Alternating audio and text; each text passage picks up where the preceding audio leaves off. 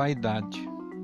Sonho que sou poetisa eleita, aquela que diz tudo e tudo sabe, que tem a inspiração pura e perfeita, que reúne num verso a imensidade.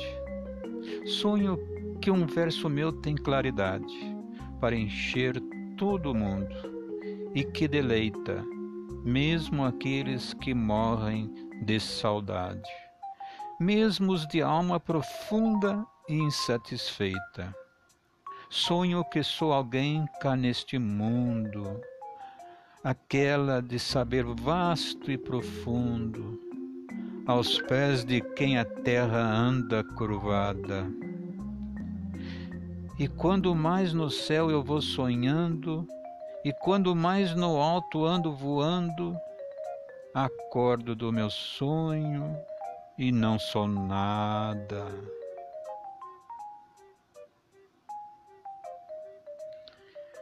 Eu.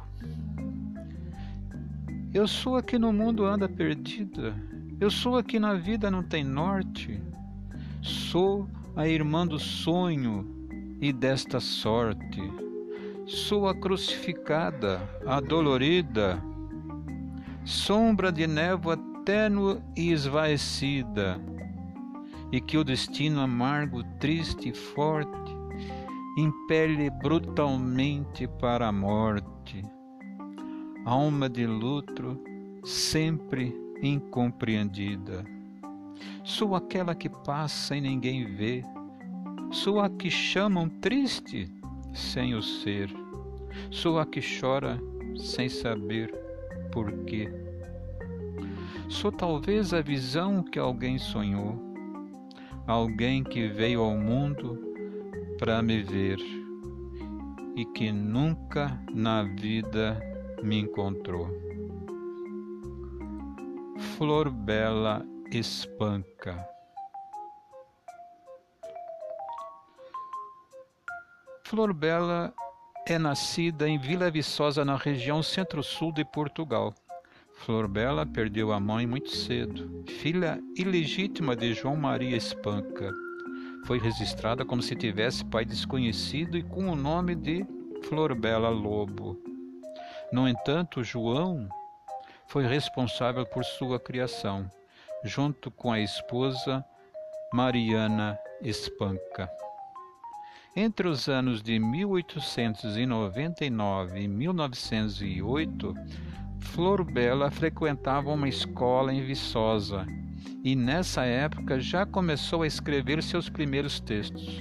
Até então, assinava seus trabalhos como Flor Dalma Conceição.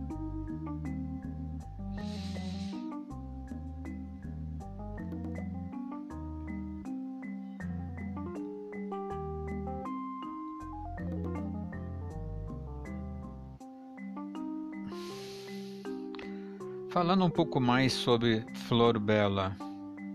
As primeiras vendas de Flor Bela aconteceram em 1919. O livro de mágoas teve 200 exemplares publicados, os quais foram vendidos rapidamente. Sua primeira obra oficial foi composta por sonetos. A segunda coletânea de sonetos foi publicada em 1923 o livro de Soror Saudade. Foi uma obra paga pelo pai de Flor Bela. Em meio dominado por homens, a poetisa foi colaboradora do jornal Do Nuno de Vila Viçosa, dirigido por Zé Emílio Amaro em 1927. Ela foi a primeira mulher a entrar no curso de Direito da Universidade de Lisboa. Formou-se também em letras. O pioneirismo e a independência feminina de Flor Bela também estiveram presentes em sua vida pessoal. Ela foi casada três vezes, coisa incomum para as mulheres da época. Intensa, Flor Bela abordou o erotismo em parte de seus sonetos. A poeta mostrou que o tema poderia ser tratado por mulheres, o que era tabu no início do século XX. Em 1927, Florbela Espanca perdeu seu irmão, Apelles. Ele morreu em um acidente de avião, o que marcou a vida da poetisa até o fim. Em sua homenagem, ela escreveu um conjunto de contos no livro As Máscaras do Destino, publicado somente em 1931, após a sua morte. Flor Bela, cada vez mais debilitada pelo falecimento do irmão, tentou suicídio por três vezes, falhando nas duas primeiras vezes e sendo fatal a última. Ela morreu no dia do seu aniversário, com 36 anos, a 8 de dezembro de 1930, na cidade de Matozinhos, em Portugal. Ela fez uso de uma superdose de barbitúricos, mas seu valor literário é inquestionável. Ela possui poemas belíssimos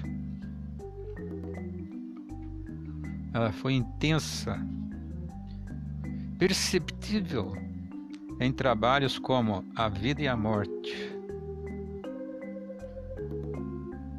Apesar de ter sido escrito ainda criança, com apenas nove anos de idade. O texto traz sua essência. Assim vai. O que é a vida e a morte aquela infernal inimiga. A vida é o sorriso e a morte da vida a guarida. A morte tem os desgostos, a vida tem os felizes, a cova tem a tristeza e a vida tem as raízes.